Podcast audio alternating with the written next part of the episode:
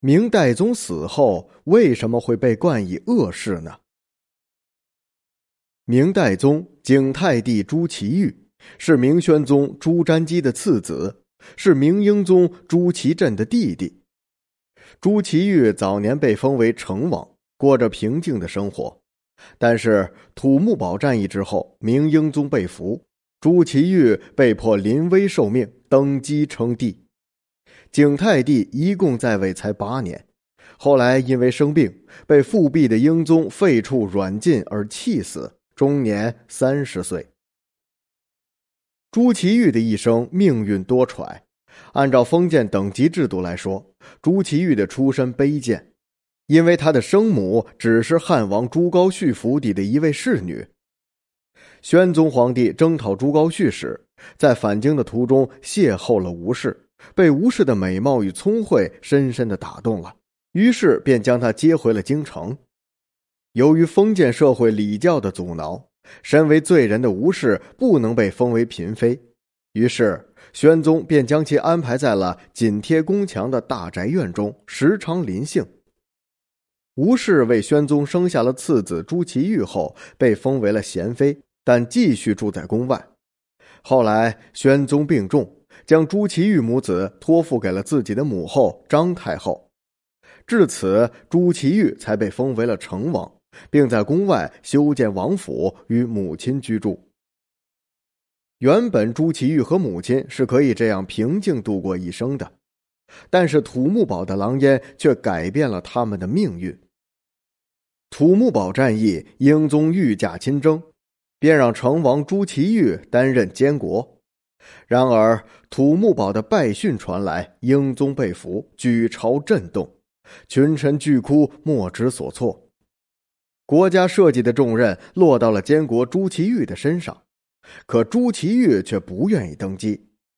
由于英宗的儿子才两岁，不情愿的朱祁钰就被群臣推上了前台，在孙太后的授意下继承了皇位，也就是明代宗。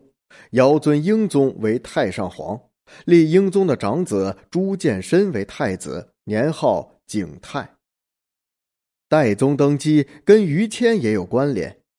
早在朱祁钰担任监国时，就爆发了关于南迁的争论。翰林院侍讲徐成根据天象的变化，首先提出了南迁。这个提议得到了一些胆小的大臣的支持。可是，由于祖宗的宗庙和陵寝都在北京，于谦当即否决了他的提议，并得到了朱祁钰的支持。朱祁钰非常欣赏于谦的能力与魄力，于谦也很欣赏眼前这位年轻人的当机立断。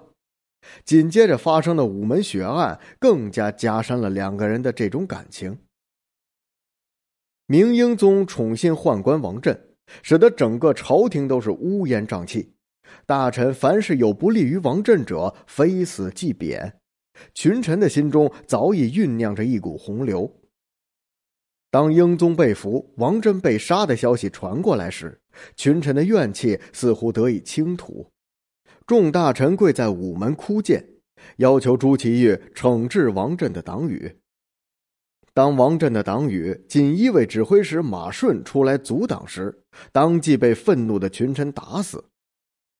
见此情形，被吓坏了的朱祁钰唯恐发生哗变，就准备逃走，根本就不想登基为帝。这时，于谦站了出来，他拉住朱祁钰的衣袖，对他解释：大臣们并不是冲着他来的，只要朱祁钰能够惩治王振的党羽。群臣们甘心辅佐他的宏图大业。于谦的话让朱祁镇镇定了下来，于是便下令将宫内的两个王振同党带出来交给群臣。这两人也被群臣当场打死。由此可见王振埋下的积怨之深。至此，戴宗和于谦之间建立起了更加深厚的感情。所以，代宗登基，于谦应该是推手之一。但不幸的是，代宗当了八年皇帝后突然大病，王振余党曹吉祥等人趁机拥立英宗复位。英宗在天顺二年二月废景泰帝为成王，将其迁到西宫。不久之后，景泰帝便薨于西宫，年仅三十岁。英宗毁掉了他所建造的寿陵，以亲王礼葬于西山。同时，英宗还废掉了他的帝号，赐谥号为立，称成立王。其实这是一个恶事，表示景泰帝终身为恶，死不悔改。后来，一些臣子开始为景泰帝平反，认为英宗赐谥号立给代宗是不公平的。代宗临危受命，平复祸乱，使老百姓安居乐业，退外敌，迎回英宗。总的来说，还是有一番作为的。后来，明宪宗下旨恢复了景泰帝的帝号，但其谥号只有五个字，与明朝其他皇帝十七个字的谥号相比，其规格较低，而且还没有庙号。直到南明弘光时期，才给景泰帝加上庙号代宗，并增加了谥号到十七个字。至此，景泰帝在礼仪规格上才与明代其他皇帝齐平。他的历史功绩也稍稍为后人所知晓。